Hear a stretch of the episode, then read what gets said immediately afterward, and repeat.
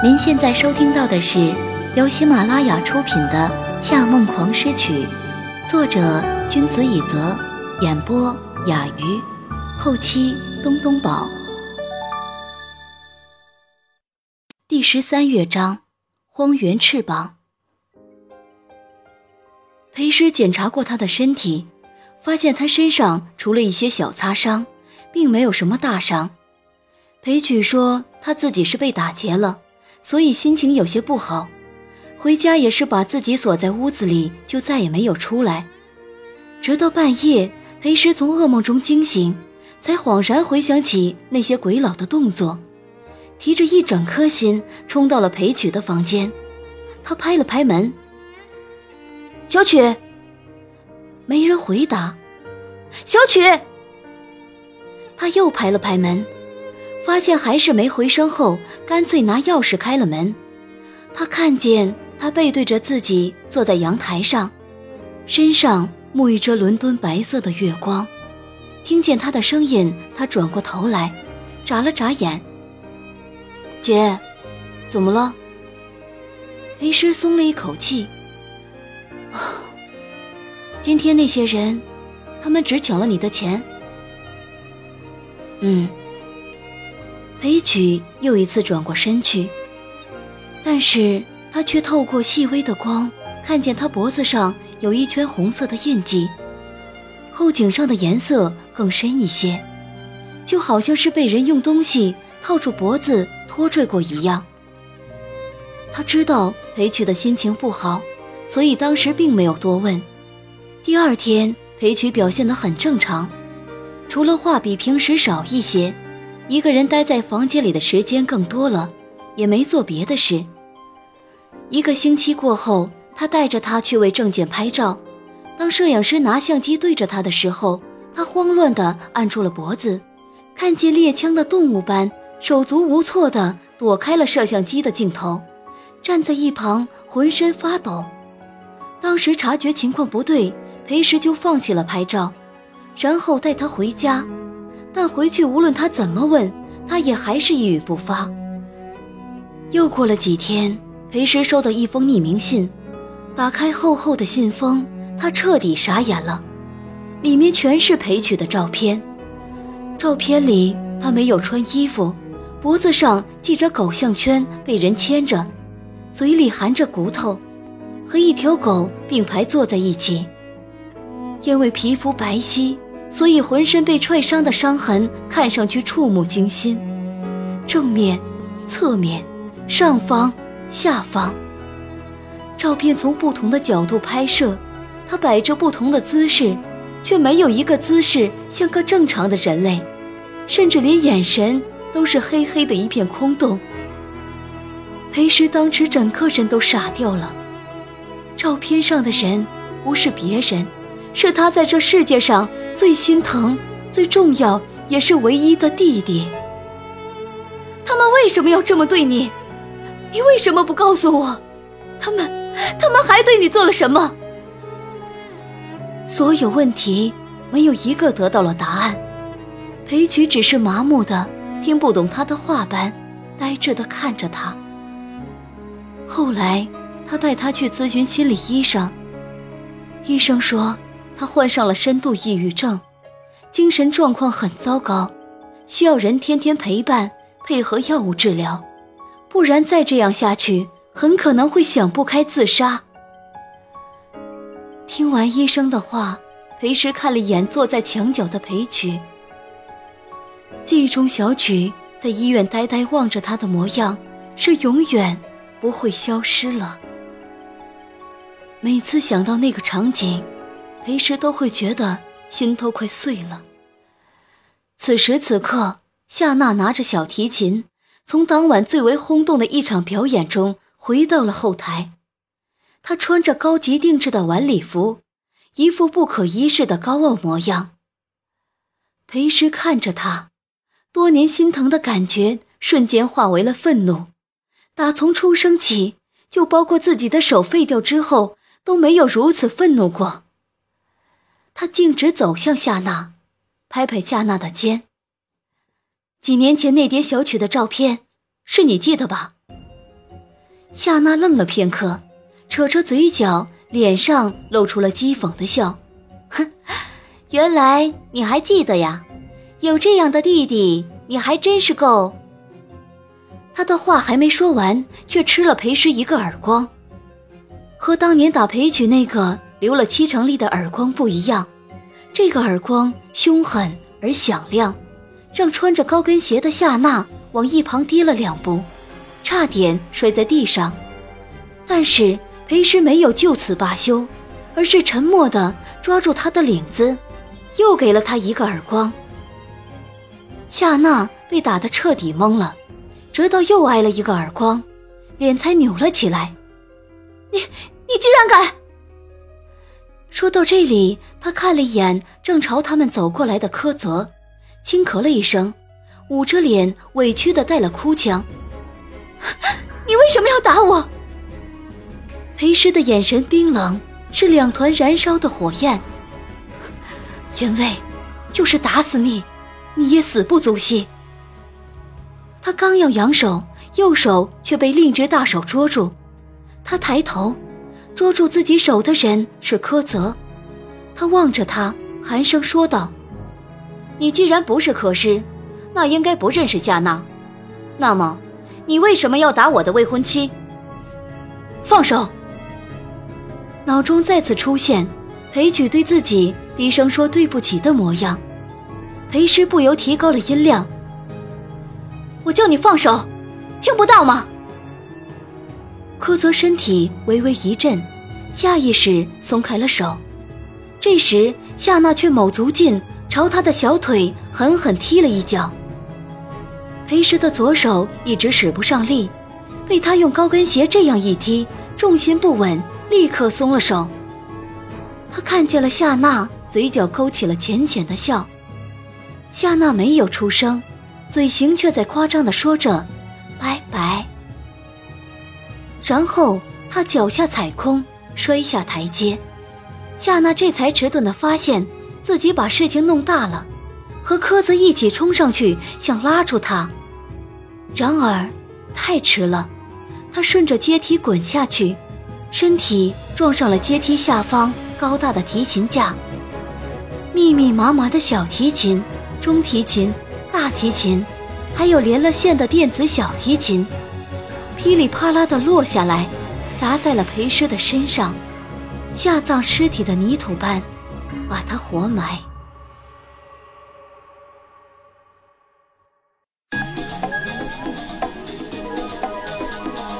您正在收听的是由喜马拉雅独家发布的《夏梦黄诗曲》。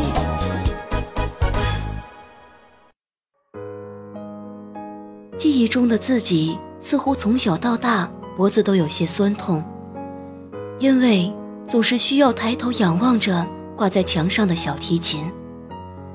那是一把爸爸送的白色小提琴，因为自己个子不到，只能用儿童型的小提琴。因此，拉着世界名曲，拉出来的旋律也是带着犹如玩具一般的稚嫩。从四分之一的迷你尺寸到二分之一，到四分之三，听上去几个小小尺码的变化，却让他等了七年的时间。从小到大，他从来不乐于当一个孩子，是因为太想长大，太想用父亲的琴演奏，所以举止行为也相当成熟。以为这样就会让自己长快一些，这一点和可爱的弟弟几乎是相反的。毕竟弹钢琴的孩子永远没有这种担忧。到最后，哥哥亲手帮他取下那挂在墙上的白色小提琴，放在他的手上，用四分之四小提琴拉出第一个音节的时候，听见饱满成熟的音色，那种连心都微微颤抖的感觉。是穿了十八年运动鞋的少女首次换上了小女人的高跟鞋，是灰姑娘忽然穿上了华丽的晚礼服，踩着水晶鞋走入南瓜车。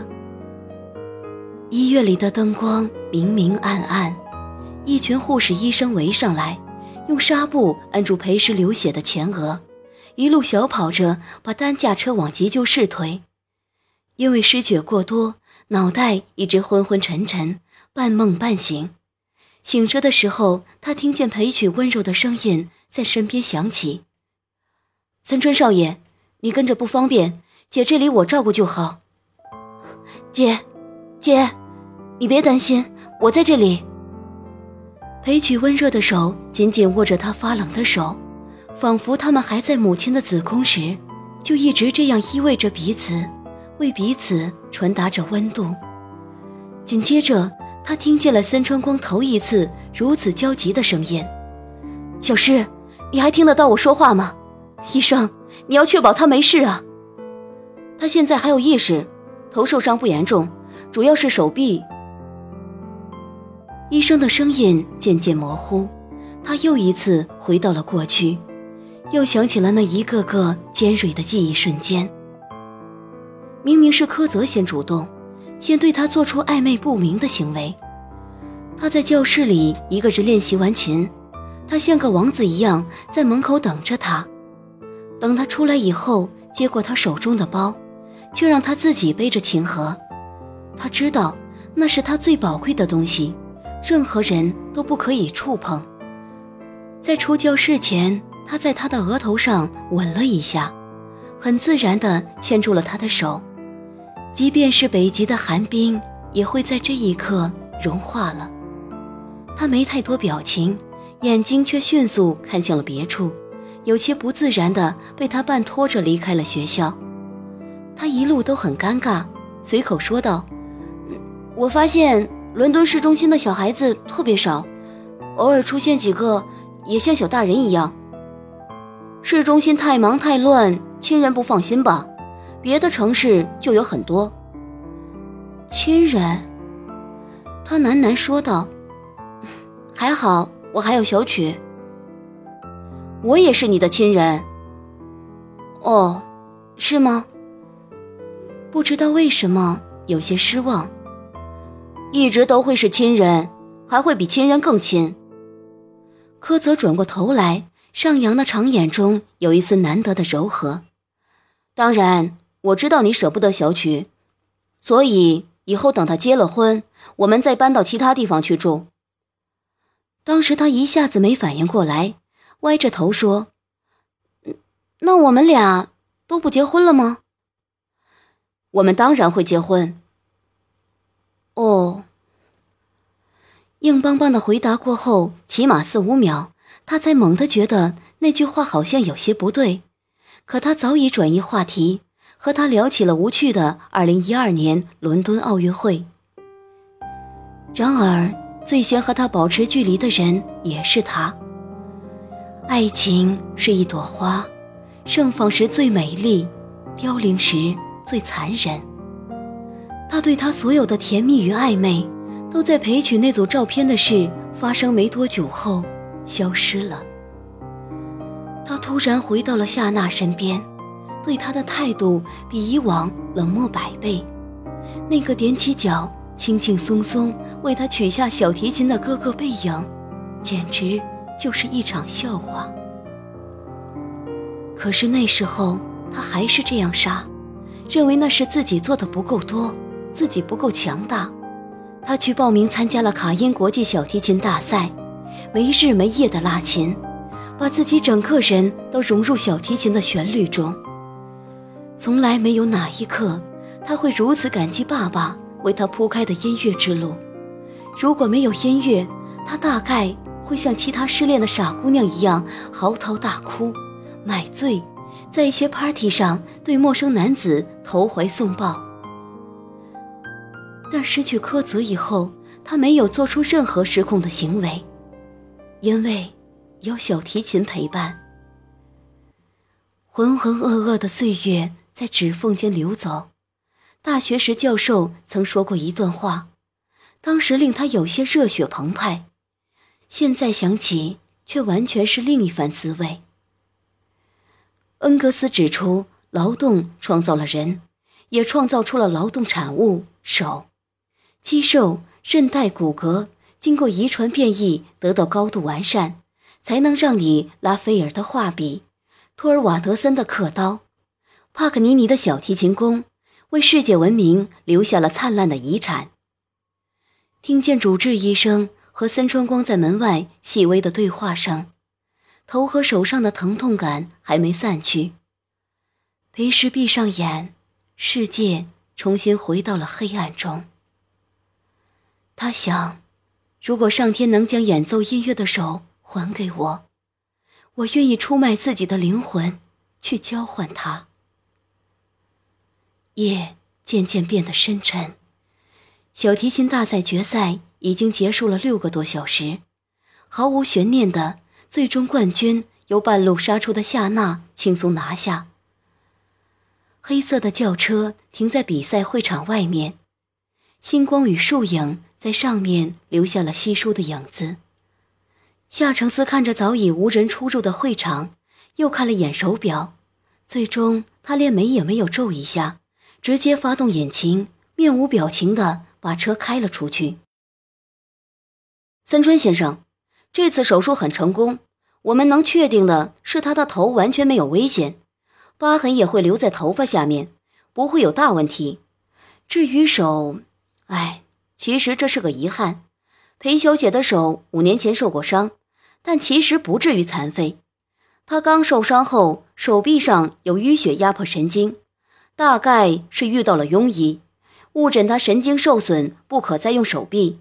对她造成的打击太大，耽搁了定期做复健，结果就判下了死刑。医生看了一眼躺在病房里裴师的背影，轻叹了一声：“哎，裴小姐是个个性骄傲的人吧？”森川光怔了一下，从椅子上站起来：“什么？你的意思是，他的手还有救？我只能保证。”现在状况不会比受伤前更糟，但这中间的时间太长了。现在神经非常萎靡，几乎处于坏死状态，恢复的可能性很小，而且复健做起来会很痛苦。就算恢复，恐怕也不能像最初那样灵便。能恢复成什么样，完全要看个人体质了。医生离去后。喜悦的情绪毫无掩饰地展现在森春光的脸上，他有些兴奋地对一边的裴曲说道：“小曲，你听到了吗？你姐姐的手不是完全没希望。”裴曲跟着站了起来，却只是平静地透过病房上的玻璃，看着里面静坐的裴师，没有说话。其实，如果姐知道他不希望他恢复，恐怕会很失望吧。可是，他喜欢现在的姐姐，这个温柔的、体贴的，他随时可以摸得到、感受得到的姐姐。如果他拾回音乐，他总是会想起作家贺胥黎。胥黎为写出吸毒者心中的圣经、众妙之门，自己去体验毒品，还用自己对麦斯卡林的迷恋。害了无数个读了这本书的人。在他用魔幻的文字将药物与宗教结合描绘出来，好像四季花开，人间盛景也不如瘾君子看见的世界美丽。但是，他们看见的永远不是真实。裴曲还是沉默着离开了。孙春光推门进入病房。裴时坐在空荡荡的病床边缘，听见声音却没有回头。他原本身材就比较消瘦，现在因为伤势比以前更瘦了，头上缠着一圈白色的绷带，手臂也被纱布吊在脖子上。窗子大大的敞开，风是一双冰凉的手，轻轻捧起他两鬓的长发。森川光慢慢走进去。外公听说你受伤的事，让你先回日本养病，等康复了再回来。公司那边我先替你请假。嗯。裴时始终都只是静静的看着窗外好像这世界上任何事情都与他再无关系。他甚至不想问自己伤势如何多久才好？反正都只是一只举不起小提琴的手是好是坏其实并没有太大差别。